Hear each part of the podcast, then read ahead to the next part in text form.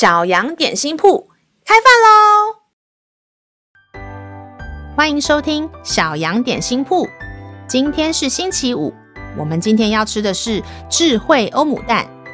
神的话能使我们灵命长大，让我们一同来享用这段关于智慧的经文吧。今天的经文是在加拉太书五章二十二到二十三节。圣灵所结的果子就是仁爱。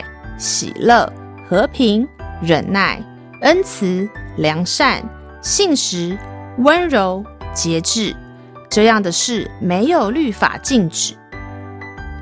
你有看过芭乐树上长出水蜜桃，或是香蕉树上长出芒果吗？水蜜桃要在水蜜桃的树上才会长出来，要长出芒果，也要在芒果树上栽种。同样的，如果我们要有神的生命从我们里面长出来，我们就要像芒果连在芒果树上，连结在神里面。圣灵是什么呢？耶稣离开世上，圣灵就降临在我们身上。圣灵就是神自己，他时时刻刻帮助我们。我们的生命如果要结出有神美好性格的果子，就要常常跟他祷告。让圣经的话在我们里面，遇到心中有不讨神喜悦的想法时，就求神帮助我们来调整。这样，我们就像是连结在圣灵这棵树上的果子一样，自然会长出仁爱、喜乐、和平、忍耐、恩慈、良善、信实、温柔、节制的品格来哦。让我们再一起来背诵这段经文吧。